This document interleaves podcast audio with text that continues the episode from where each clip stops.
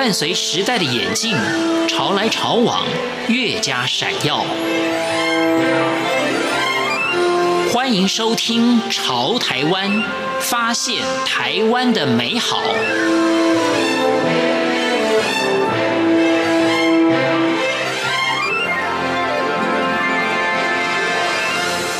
听众朋友，大家好，欢迎收听今天的《潮台湾》，我是闲情。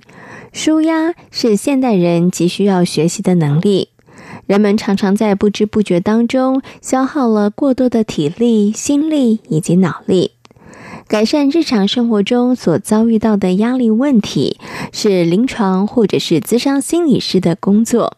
今天潮台湾节目就为大家邀请到苏逸贤临床心理师来进行分享。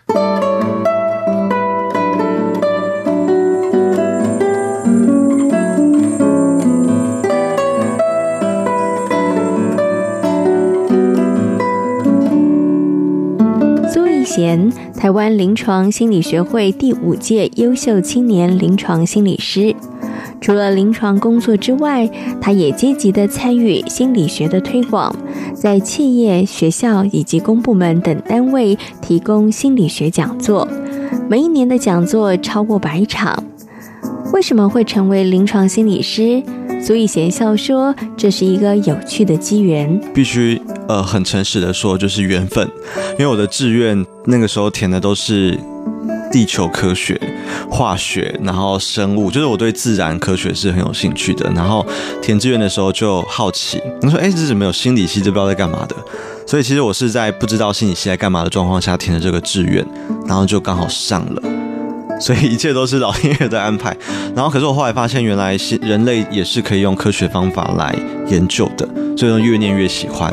然后在大学的时候遇到一个很喜欢的老师，他的专业就是临床心理学，所以我开始跟着他，对人类，特别是我们的困扰，有一些比较多的学习跟这样子的尝试，那就一路做到了现在这样子。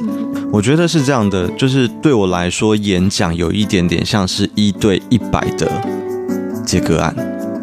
就说今天我们在演讲这一个小时，我们如果把一些东西比较系统性的，然后用很有趣的方式分享给一百个人知道，其实对我来说，那个也有点像是在做智商，因为发现其实很多人下课就会过来，他说：“哦，刚刚讲到那个什么东西，让他想到了什么之类的。”所以我后来发现，其实大众推广对我来说是一个 CP 值更高的事，因为其实个别治疗一对一一个小时，它其实。成本比较高，然后我们能够接触到的个案也比较少，所以我后来就决定把我一部分的工作时间挪出来，包含写书也是一样的。今天有一个人在澎湖，如果他可以看到这本书，他也可以把很多好的东西吸收进来，所以我觉得那是比例上的调整，这样子。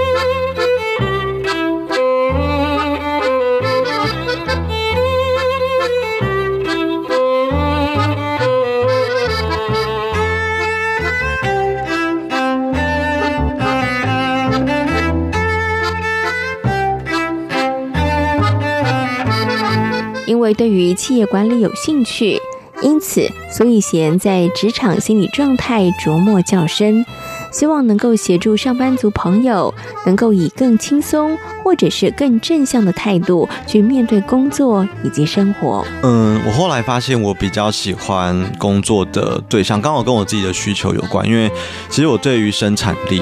然后我对于呃如何提升效能、专注力这些议题还蛮有兴趣的。我后来发现其实企业非常需要这一块的东西，所以刚好就找到一个切入点。然后我觉得去企业工作也很有趣，因为我觉得在不同的公司你会感受到不同的文化。然后对于组织是如何形成的，然后这个公司的领导者啊，然后你知道每次跟不同的老板互动都有不同的 feel。然后你进去不同的办公室看到的那些摆设。然后办公室环境的配置，我觉得它也是一个非常有趣的跟人有关的一个地方，所以我可能在毕业之后，大概第二年开始，我就慢慢把我多一点点的重心放在企业，想要更了解这个。大家都觉得工作很痛苦嘛，可是我很希望未来有一天可以，因为我们的一些提供了一些东西，让大家工作可以快乐一点点。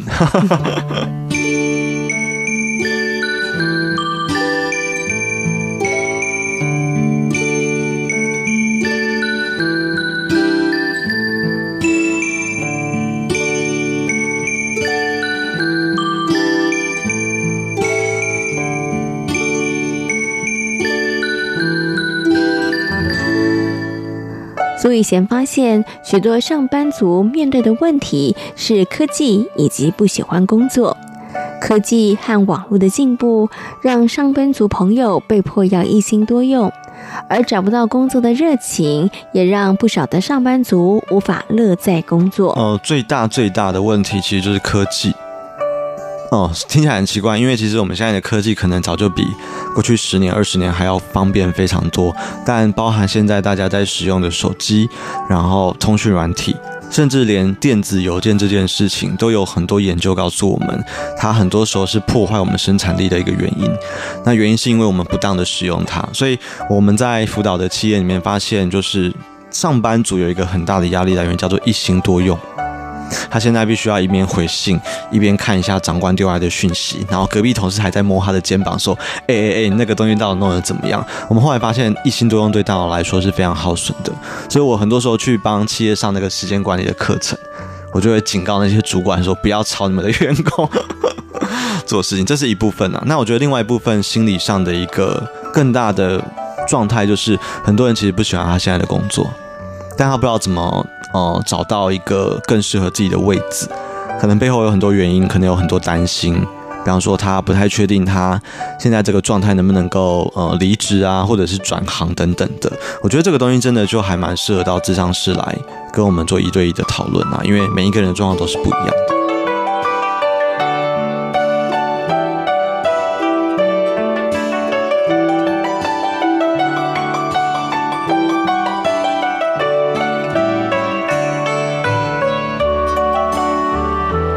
对一心多用以及缺乏工作热情，苏以贤说：“关掉手机，利用番茄时钟工作法都是不错的方式。而明列工作的优缺点，能够帮助自己厘清对于工作的喜好以及优劣势。”呃，其实我呃，如果企业邀请我们去上这种课，我们都会说主管会不会来？我们一定会先确保，就是其实很多时候真的是政政策的问题。因为这个东西如果上行下效嘛，如果上面人有意识到这是一个问题的话，他们从政策面去推动比较容易。那我会邀请大家从你的办公环境去思考这个问题。我的同事在彰化当公务员这样子，我的以前大学同学，我有一次去他们那边演讲，我就看到他的座位旁边放着那个 3D 列印的路障，就是路边那个三角锥。我就说，你放这干嘛？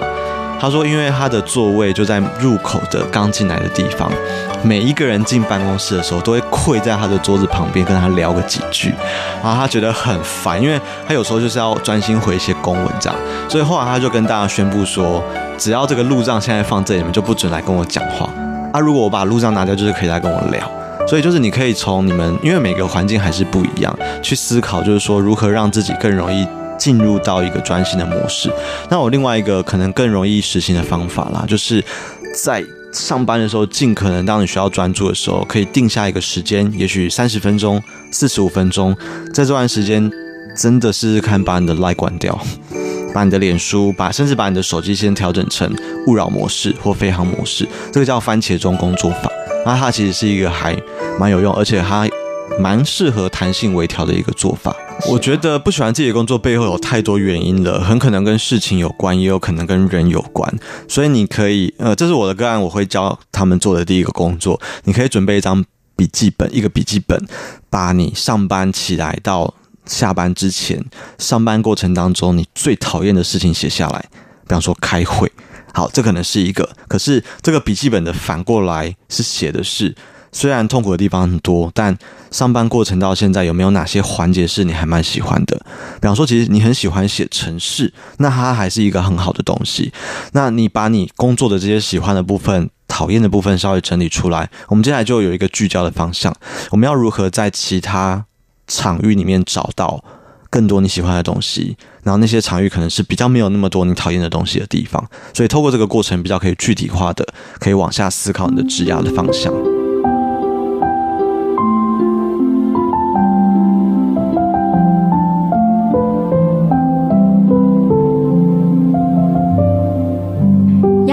存在你我的日常生活中，但是却始终很少受到正式的关注。压力也是让许多疾病快速恶化的重要原因。苏以贤临床心理师说：“每一个人的抗压性都不同，要认识自己，然后学会好的舒压方式。其实抗压性跟遗传是有关系的。嗯，我们可以想象一下，就是每个人生下来都有一个杯子。嗯，好，我眼前就有一个杯子，把我们人就当成是一个杯子就对了。对，但是这个杯子不是好东西，因为它是一个生病的杯子。嗯，所以只要这个杯子里面的水满出来的那一天，嗯，你的身体就会出问题。嗯，所以不管是忧郁症啊、焦虑症。哦，或者是慢性疾病等等的，嗯、好，所以这个杯子是生病的杯子。啊 okay、但很有趣，因为我们每一个人的水杯，其实出生下来的大小是不一样的。然后我们仔细去挖这些人的一些个资，嗯、所以有些人来看身心科或跟我们做智商，他会觉得压力很大。他说：“嗯、你你怎么一直问我们就是其关于我们人生的大小事？而且我们连你的。”上下两代都关心一下，嗯嗯，就是你的爸爸妈妈的身体状况，然后甚至如果你结婚有小孩的，我们会做一个那个叫家族图，是，我们会去问说你们家里面，比方说爸爸妈妈脾气怎么样，嗯他们就是遇到压力的时候会。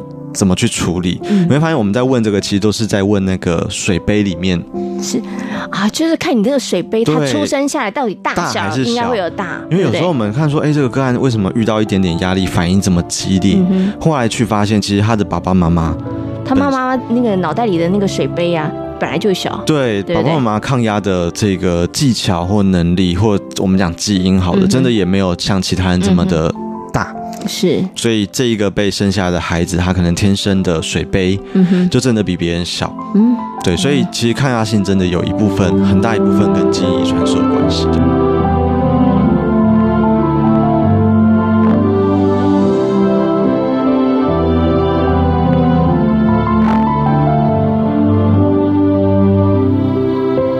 据调查让台湾人倍感压力的前五名主因，包括了财务、健康、工作量、家庭以及就业。